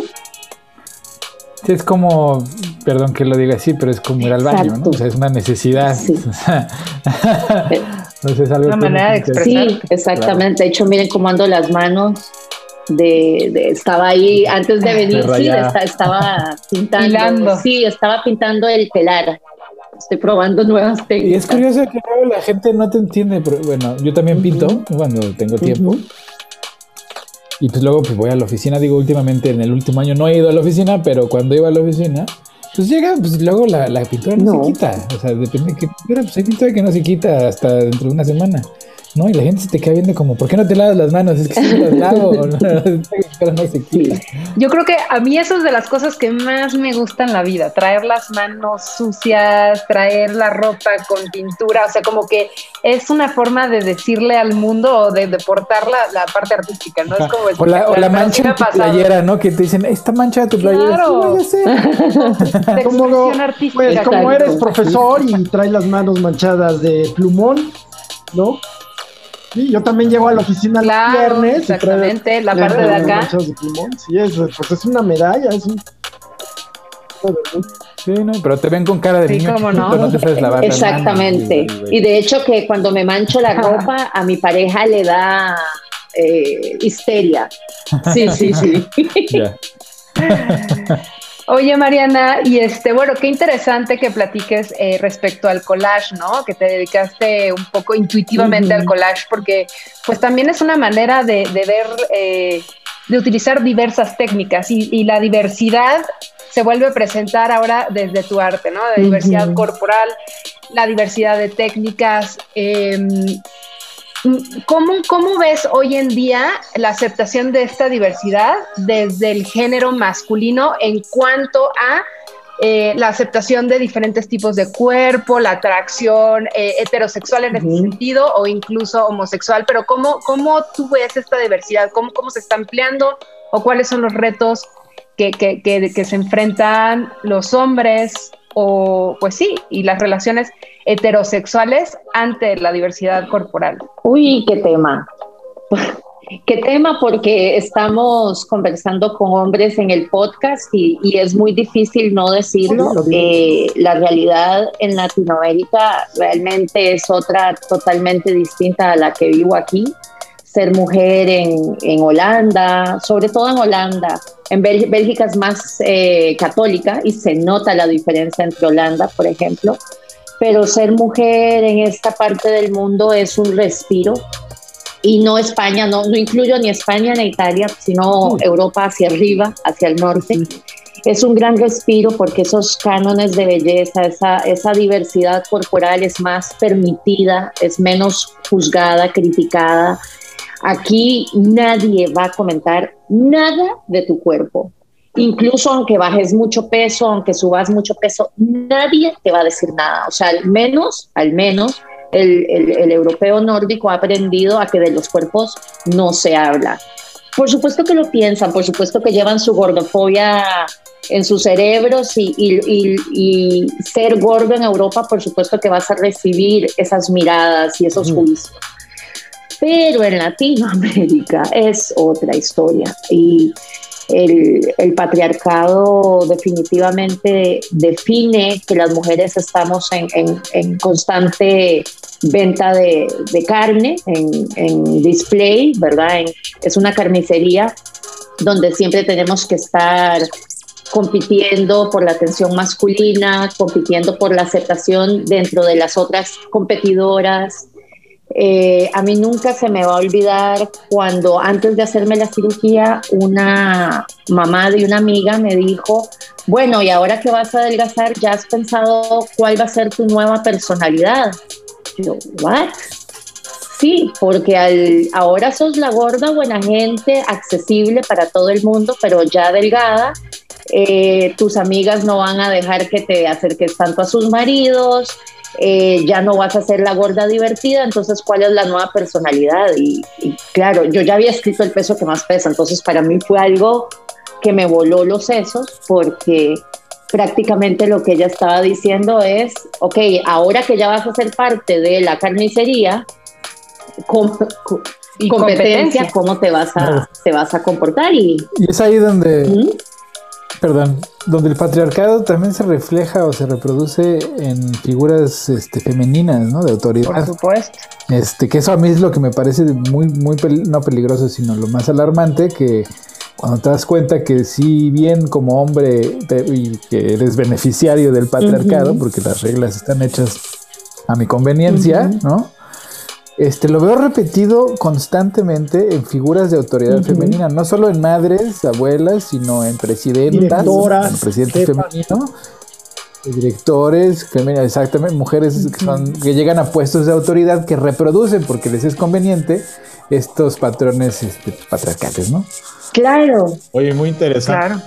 Y muy interesante lo que dice Mariana, eh, o sea, que no incluyes eh, en el tema de Europa, o sea, en esta visión eh, hacia el cuerpo de, la mujer, hablas de España e Italia, y no sé incluso si no lo mencionas, pero a lo mejor también pueda extenderse a, a, Francia, que son precisamente pues tres países de, de origen, vaya, latino, ¿no? Este, y eso pues obviamente la influencia, eh, sobre todo el tema de España, pues sobre México, Costa Rica, El Salvador, este, bueno, prácticamente todo, todo el continente americano, quitando Norteamérica, este, porque incluso pues Brasil, ah, Portugal es otro país este, latino. Este, pues sí, o sea, finalmente mucha, mucho de la mentalidad que, que nos heredan eh, estos países, pues es justamente esta mentalidad este del latino, ¿no? Como, como lo mencioné. Sí, sí, sí, es, y es muy visible, o sea, yo donde vivo, pues es la Torre de Babel y trabajo en la Torre de la Torre de Babel, ¿no? O sea, lo que quiero decir es que yo eh, vivo en un lugar donde vive gente de muchos lados del mundo y, y, por la naturaleza de mi trabajo, pues trabajo mayoritariamente con personas de todas partes del mundo. Muchas lenguas. hindús, este, japoneses, muchas lenguas, muchas, muchas culturas. y te das cuenta que si bien los estereotipos están mal, ¿no? En muchas, en muchas cosas en lo general son correctos, ¿no? O sea, te das cuenta que la estructura de belleza, dependiendo de dónde vengas, depende, o sea, depende mucho, ¿no? O sea, yo me doy cuenta que los hindús tienen productos, usan productos para volverse blancos, ¿no? O sea, hay cremas que lo que hacen es que te blanquean la piel, traen un trauma existencial con el no ser de este anglosajón brutal por el tema del colonialismo, dominancia europea. Los latinos son muy, o somos, este, en la perspectiva y en el ambiente, en el ecosistema eh, americano, los latinos, los latinos somos los simpáticos, los que no nos da pena, los, los entrones, los, los sabrosos, los como sabor, ajá. ¿No? Y es bien curioso porque ahorita que estás diciendo de tu nueva personalidad, como, como lo describía la mamá de tu amiga en ese entonces, a mí me dijeron algo similar, no, no por mi peso, sino por a la hora de emigrar, ¿no? ¿cuál va a ser tu nueva personalidad? que si hablas, güey, pues la misma, ¿no? Y si bien es la misma, lo que sí noté, y digo que es a diferencia de cuando uno transiciona de estar este, gordo a estar flaco o viceversa, este, la diferencia es que sí noté que si bien mi personalidad no cambia, ¿no? En México mi personalidad es percibida a veces como agresiva, Ajá, poco yo también, poco, ¿no? Y acá, no hombre, soy casi casi el más amiguero, el que platica con todo el mundo y sin cambiar nada. Entonces, yo creo que no es un cambio de personalidad lo que vive la gente, sino es un cambio de percepción del otro, ¿no? En la, eh, y, en la que te tratan este, pues cambia tu, tu reacción también. Sí, yo, yo muchas veces digo, si nacimos en Latinoamérica, somos machistas, hombres y mujeres, y es el trabajo de cada quien cuestionarse su, su, patriarcado interno. Y ahora que estás hablando de, de los hindúes con, indios, perdón, con, con su piel, nunca voy a olvidar un reality show de Netflix mexicano donde cuando ellos estaban diciendo por qué querían participar en el reality show, mucho tenía que ver con no queremos que queremos que el mundo sepa que México no es solo los inditos cholitos, o sea, prácticamente que México se puede ser blancos y ojos azules. Eso es exactamente lo que lo que estaban diciendo y, y lo llevamos muy internalizado esto. Muy, sí, sí, sí.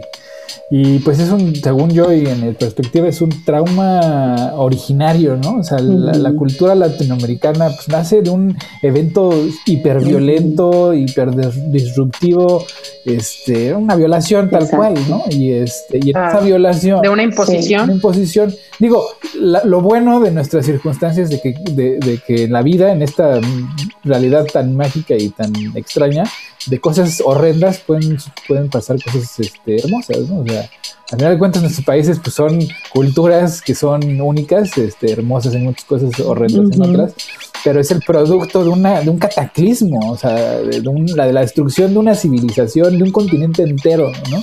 Que no nos cuentan esa historia, que es bien curioso que nos cuentan, es que eran unos salvajes. Exacto. Que pues es cierto, ¿no? Este, los salvajes éramos nosotros que llegamos a romper la crisma. Pero bueno, esa es otra historia. Y también, o sea, el punto en que voy es que percepción es realidad. Ahí sí estoy de acuerdo con el primo. O sea, percepción sí es realidad. Totalmente. Esta mujer lo que me estaba diciendo es que para ella yo iba a tener otro significado en el momento en que me convirtiera en una persona delgada. Ella estaba diciendo todo sobre ella. La gente se delata dentro de sus dentro de sus percepciones de lo que ven. Marian, nos delatamos. Y otra de las partes más interesantes que no hemos hablado mucho es el tema intuitivo, el tema de la intuición. Una palabra, un concepto que tal pareciera que se reservó para el New Age, para los meditadores, para, en fin, ¿no? y que sin embargo, pues es hoy, eh, se le considera ya incluso un, un, sentido aparte de los cinco conocidos, ¿no? La intuición, eh, un sexto sentido literalmente y, que, y que tú has desarrollado tanto en el ámbito artístico como en el ámbito de la alimentación. ¿Cómo entiendes la intuición o lo intuitivo, Mariana? ¿Y, te estás refiriendo a la alimentación intuitiva? Y también nos ah, hablaste de lo intuitivo en el arte. Utilizaste. Ah, pues por sí. supuesto.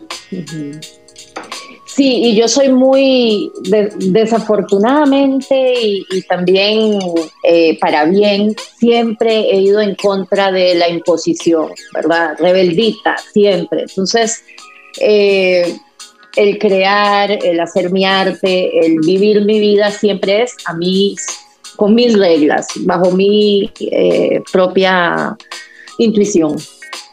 Pero dentro de la alimentación intuitiva, lo que sí vine a descubrir, que la, la conocí en octubre del año pasado y desde entonces la practico, pues sí que es aprender a comer desde, desde nuestro cuerpo, o sea, no poner atención a absolutamente nada de lo que, no, de lo que conocemos como dieta saludable, fitness, etcétera, tirar todo eso hacia, hacia la basura sacar la, la policía eh, nutricional de nuestras cabezas. No existe alimento bueno, no existe alimento malo, todos son alimentos, puntos. Y, es realmente toda una eh, educación. La alimentación intuitiva tiene 10 principios en los que vas cambiando toda tu relación con la comida y con alimentarte para aprender a escuchar el cuerpo. A mí me costó muchísimo al principio porque aunque siempre he sido muy intuitiva, pues ese es el, tema donde siempre he sido eh, una dictadora. Compulsiva. Y, dictadora también. Claro. y dictadora, sí, porque puedo, por ejemplo, en mi caso yo te digo de entrada, bueno, puedo ser intuitiva, pero de pronto mi intuición me dice, o, tal vez es entender la diferencia entre tu intuición y tu compulsión o tu castigo. ¿no? Porque podría yo decirte, bueno, mi intuición ahorita es me voy a comer tal, no sé, unos, unos chilaquiles, que eso es un platillo muy mexicano de tortilla con queso y crema y bueno, es una y este y, de pronto me echo también un panecito y luego me echo tres panecitos. Corte informativo, encontré unos chilaquiles aquí que no mames, esa neta así. Uh, encontraste el, oro después del arcoíris. Sí, sí, sí, el olor eléctrico. Entonces, o sea, ¿cómo podrías tú ayudarnos a entender eh, esta alimentación intuitiva, pero de una manera que realmente te, te haga sentir bien? Bueno, yo siempre creí que yo era adicta a la comida hasta que llegué a Raquel Lobatón, que es una nutricionista dentro de la alimentación intuitiva, que la ROX también la practica. Eh, y yo le dije, yo no puedo escuchar a mi cuerpo, yo soy adicta a la comida. Y ella me dijo, no, Marianita, eh, probablemente la, cultura de la dieta en tu cabeza, la restricción, hace que tu cuerpo, tu mente, eh, biológicamente te obsesione con la comida porque sabe que vas a entrar en restricción. Los cuerpos cuando entran a dietas o a cualquier pequeña restricción que le pongamos, se empiezan a bombardear biológicamente con pensamientos sobre comida, comida, comida. ¿Por qué? Porque va a haber hambruna. De alguna manera va a haber hambruna. Yo, por supuesto que cuando ella me dijo eso, yo le dije, no señora, usted no sabe con quién está hablando. Por supuesto que yo soy una adicta, pero le voy a enseñar. Pues no. Te cuento que cuando de repente todo era permitido y yo estaba totalmente convencida que tenía que probar este método, empieza a haber más tranquilidad, empieza a haber más fluidez durante el día, no me estoy preocupando y cuando empiezan a pasar los meses, no fue fácil al principio porque me, me, me ponía súper nerviosa de, de, perder el control. Además de que noté que estaba ganando unos kilitos, no, no sabía mi peso porque yo ya no me peso, ya tiré la báscula, pero con los meses me he ido dando cuenta que yo ya no pienso en comida todo el día, yo ya no necesito esa comidita constante, esos atraconcitos, entonces te das cuenta que todo, o sea, que el cuerpo siempre supo lo que necesitaba. Y sí, el cuerpo a veces me pide pizza y le doy pizza, yo ya sé que todo es permitido y eso te cambia la vida. Dejas de ser una, una persona que se está culpando por medio de la comida, que se está castigando o se está dando premios. No, la comida simplemente pasa a ser comida.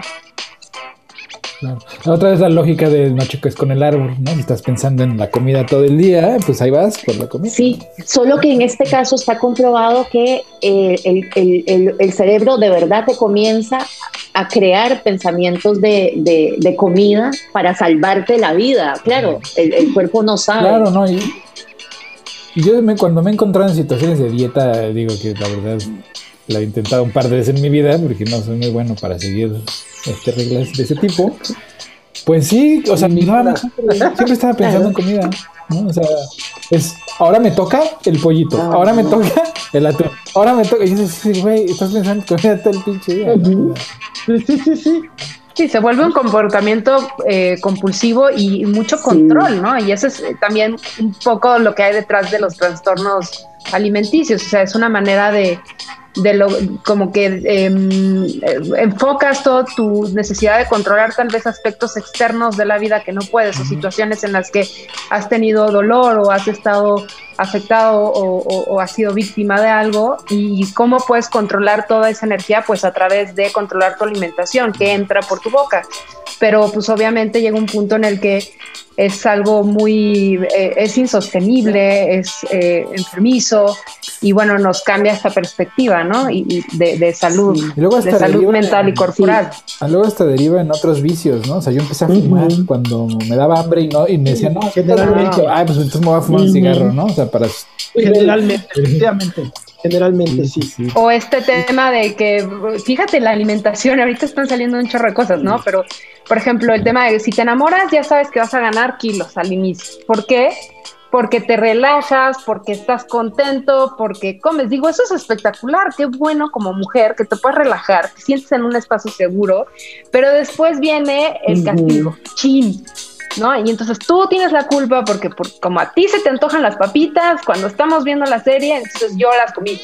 No, tranquila. Y eso es justo también este tema de, de, hacernos mucho más, em, apropiarnos de, la responsabilidad de nuestros cuerpos, de nuestra belleza, de nuestra autoestima, eh, empezar a amarnos como somos.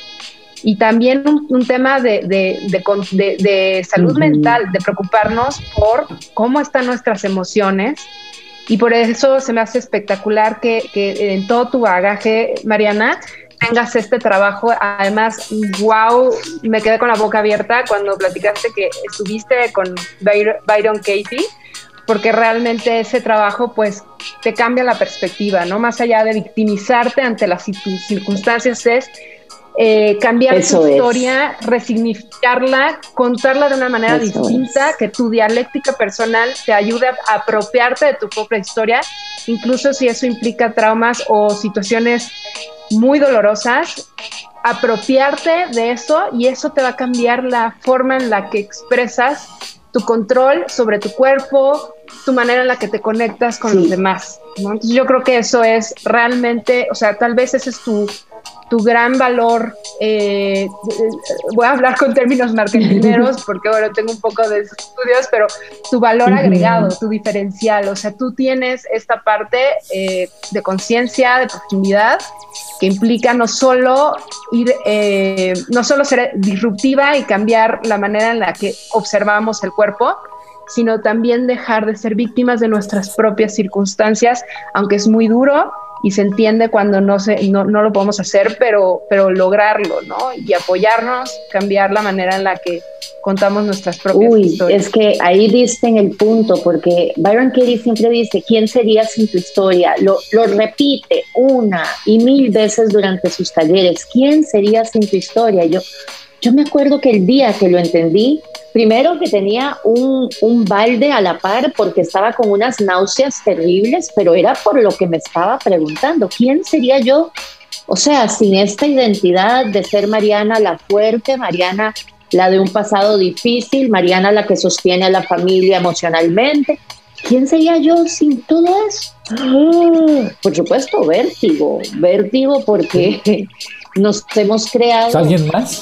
sí, otra, exacto. ¿Quién? ¿Quién? Es caer al vacío y, y, eso que estás diciendo de mi valor agregado, eh, Shanti, es algo que, que, quiero decir que todos, absolutamente todos, podemos llegar a sentir, a, estar claros de que lo más importante es esta narrativa interna eh, que puedo cambiar constantemente, pero claro, cuando hablamos de quiero liberación, quiero independencia, quiero ser una mujer libre, es como estás segura de que eso es lo que querés, porque por supuesto que toma decisiones difíciles que nos pueden cambiar la vida y, entonces hay que tener el coraje a, averiguar quiénes seremos cuando esa narrativa cambia, ¿verdad? Y esa perspectiva y el mundo, por ende, termina cambiando.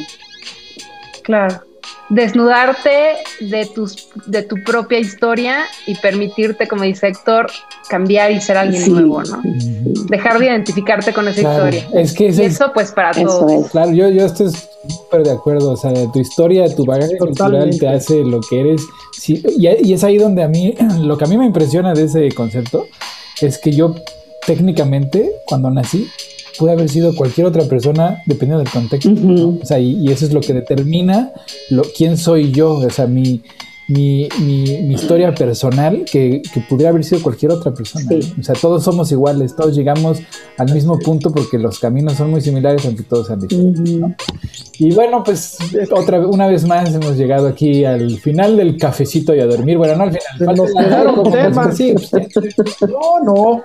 Pues en vez de recomendaciones, ¿qué pasó con el cripto? ¿Qué pasó con las criptomonedas? pues empecemos por ahí las predicciones. Las predicciones. ¿Qué nos dice Sagitario para las criptos? Pues mira, las criptos se cayeron así, gacho facho. Machín, machín. Pues fue al principio, pero después, o sea, la bronca que, traen ahorita que parece ser más evidente es que China, el, el, el buró ¿no? de gobierno de China, trae broncas muy fuertes con, con, uno de los dueños de mucho Bitcoin, ¿no? O sea, un tal Su, un empresario. ¿Quién sabe qué broncas trae? O sea, especulan que es una bronca personal con alguien en el buró. Entonces, ahorita los rumores dicen que China está tratando de quebrar a esta persona. Y hasta que no eh, liquide todo su Bitcoin, no van a dejar en paz este, las criptomonedas.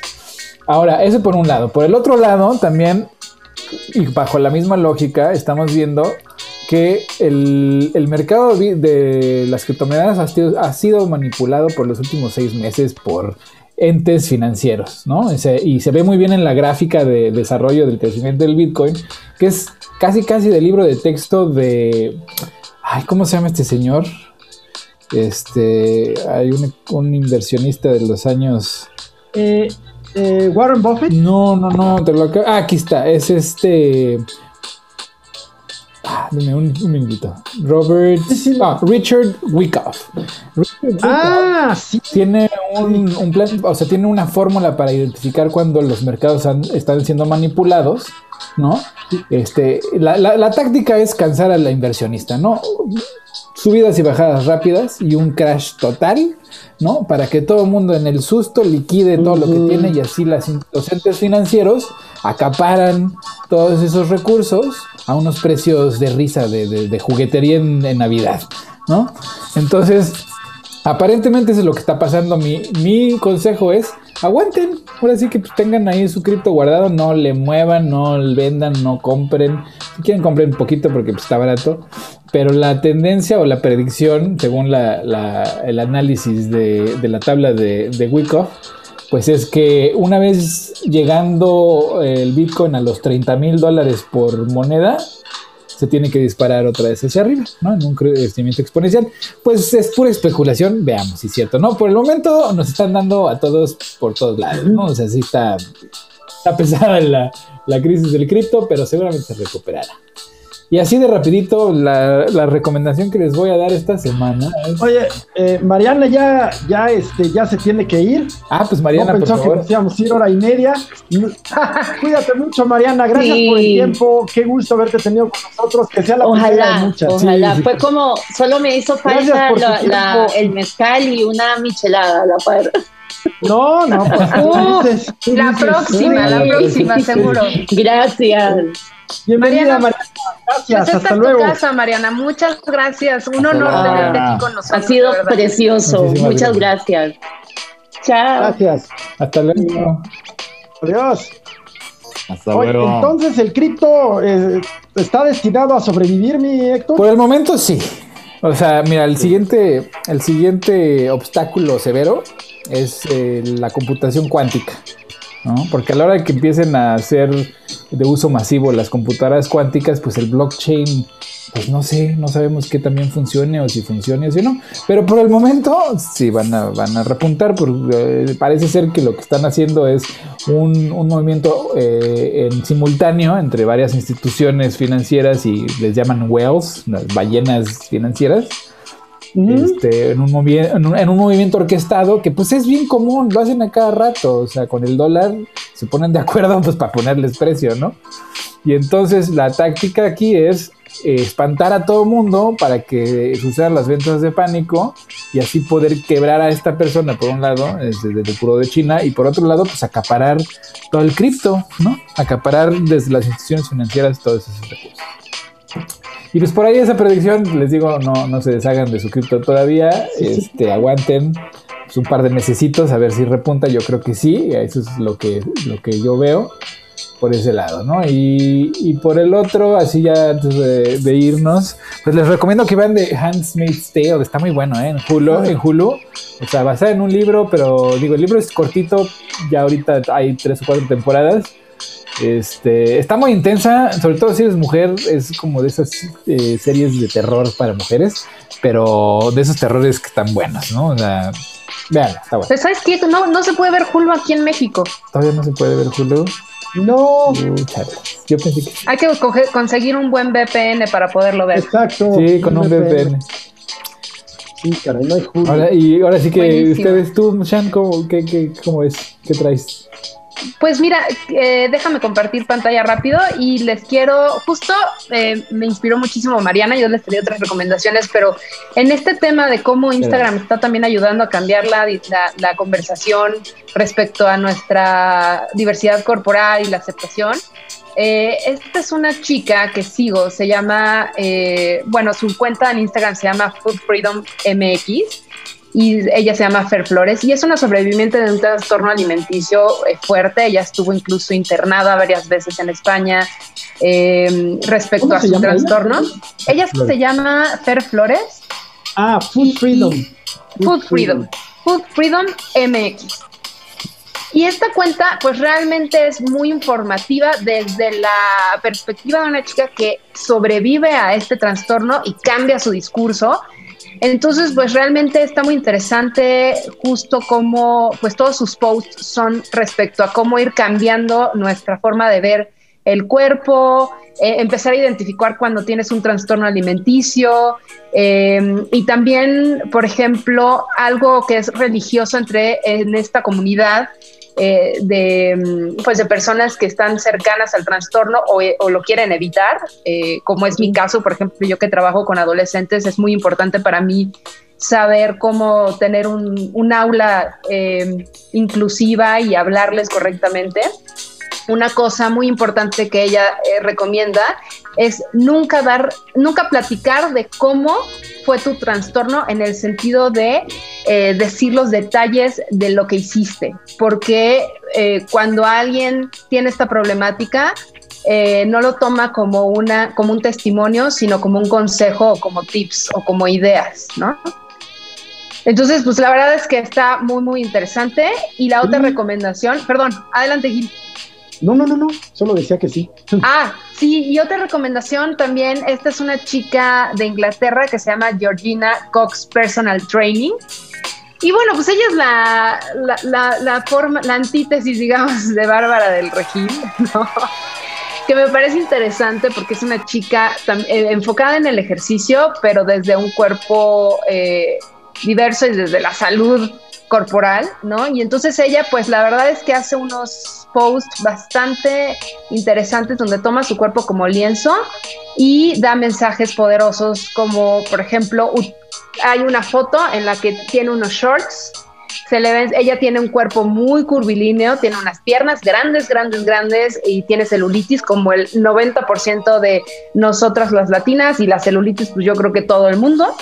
Y por ejemplo tiene un post donde se pone los shorts y dice, utiliza o viste los malditos shorts, ¿no?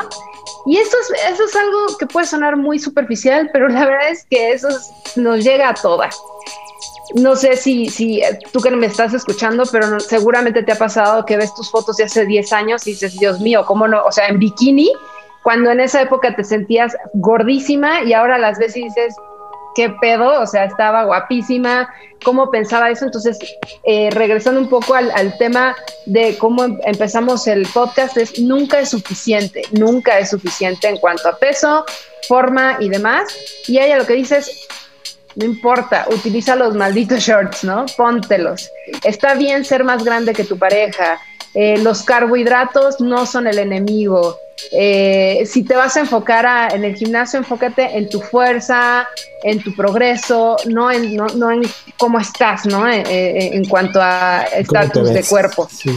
No como te ves. Entonces, la verdad es que se las recomiendo mucho. Incluso yo a ella le compré un, un este, programa de ejercicio, todo lo hace en línea y me encantó la manera en la que lo maneja. Ahí a la vez en su Instagram Story comiendo pizza, o sea, realmente es una chica que, porque otra cosa que yo veo mucho en Instagram y bueno, me apasiona este tema, es que hay muchas chavas que ahora ya como por, por moda eh, platican de, la diversidad corporal y de que está bien tener estrías y demás, pero las veces echas un palo, ¿no? O sea, como digo, y no, no demerito su, su causa, pero, pero yo siento que es, es muy fuerte cuando realmente tienes un cuerpo este, gordo o tienes tus lonjas o tienes situaciones ahí eh, pues, de un cuerpo más real y exponerte a Instagram, ¿no? Y a las redes sociales y decirles a las mujeres, Neta, no tengo el cuerpazo, eh, todo es un truco visual. Yo soy una mujer regular eh, en cuanto a este canon de belleza y amo mi cuerpo y está bien. Entonces, pues esa es mi recomendación. Cafecitos. Vientos. ¿Tú, Paco? Paco.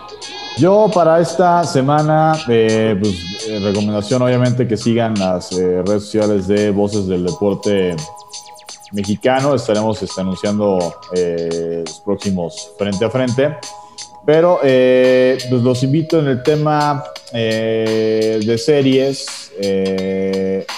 Pues ya empezó la nueva temporada de Quién mató a Sara en Netflix, esa serie con Manolo Cardona, actor colombiano que ah, fuera el personaje del Fresita en el cártel de los sapos. pues una serie eh, pues de misterio, de suspenso, eh, pues que empieza su segunda temporada, entonces este, pues es recomendable eh, pues para todos ustedes que vean esa serie de de quien y pues hablando un poquito, retomando lo, que comentamos al rato y pues muy ad hoc con el tema de hoy, eh, pues la película de Babe Ruth, ¿no? La película de John Goodman, ¿no? Sobre la vida de Babe Ruth, pues hablando de este que es el considerado todavía el mejor beisbolista de todos los tiempos y que, pues contrario, eh, vaya, si uno eh, en el básquetbol se pone a buscar el mejor basquetbolista de todos los tiempos, digo, básquetbol obviamente es un deporte distinto al béisbol, pero bueno, pues Michael Jordan, este, un atleta eh, en todo el sentido de la palabra, este, potencia muscular, potencia de piernas eh, y demás, eh, pues distinto a lo que vamos a encontrar con el tema de Babe Ruth, que sin embargo, pues rompe este paradigma, ¿no? Siendo pues, un beisbolista robusto, que tuvo problemas de sobrepeso muchos años y sin embargo, pues el mejor de todos los tiempos.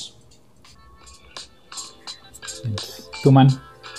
Muy, muy bien. Pues tengo eh, esta semana, por supuesto, también tenemos los cursos del Centro de Estudios Baltasar Gracián. Comenzamos la semana pasada una serie de charlas sobre Nerón. De verdad, una personalidad absolutamente eh, apasionante en todos sentidos, amén de, bueno, pues, de sus partes muy, muy oscuras. Eh, y pues platicamos sobre las partes que, que poco se conocen de, de Nerón. Y el día 25 de mayo, es decir, el lunes, pues una mesa de análisis, bueno, más bien una charla de análisis sobre la crisis entre Israel y Palestina. Ya lo decíamos, mismo libreto, diferentes actores, pero bueno, pues es indispensable, me parece a mí, comprender para no juzgar sin, eh, pues sin conocer, que no tendríamos por qué estar juzgando, pero bueno. Y el día 2 de junio también una charla, iniciamos una serie de pláticas sobre Juan Rulfo, 2 eh, y 9 de junio, todo esto en www.gracian.com.mx y también en el mismo sentido de la, pues, del tema del día de hoy, pues recomendar muchísimo la página de Instagram de Rosario la NutriRocks. De verdad es una extraordinaria, extraordinaria nutrióloga. Eh, está dando talleres, mandé, está dando talleres. Ah, también está en TikTok, sí, está en TikTok y en Instagram. En Instagram la encuentran como Rosario la NutriRocks. Pues eh, temas para hacer las paces con tu cuerpo, con tu imagen corporal, eh, una vida libre de dietas. Ahí, ahí están todo lo que escribe, todo el contenido que genera, los cursos y talleres que da. En fin, les repito, en Instagram, Rosario la NutriRocks, con X al final. la buscamos y la seguimos. Digo, yo ya la sigo, ¿eh? No sé ustedes, pero pues, por su bien, sí, yo síganla. Síganla, por favor. si no, de verdad, hay tabla. Hay tabla. De verdad, ¿cómo estar, cómo estar sano sin, sin sufrir, ¿no? Como eh, rehacer la relación con la Sí, sean gorditos felices, ya dejen, déjense de, pare de sufrir. Pare, de... sufrir. No, pues apasionante el tema, de verdad, qué honor haber tenido a Mariana aquí. Este, híjole, un gran cafecito. Sí, muchas gracias a todos por escucharnos. Esperamos les haya gustado. Ahí les encargo que nos compartan y que nos sigan en Facebook, en TikTok. Prometemos ponerles cosas interesantes. Muchas gracias. Claro. Hasta la otra. Gracias. Cuídense mucho. Qué gusto verlos. Hasta luego. Discovery's four computers now have primary control of critical vehicle functions.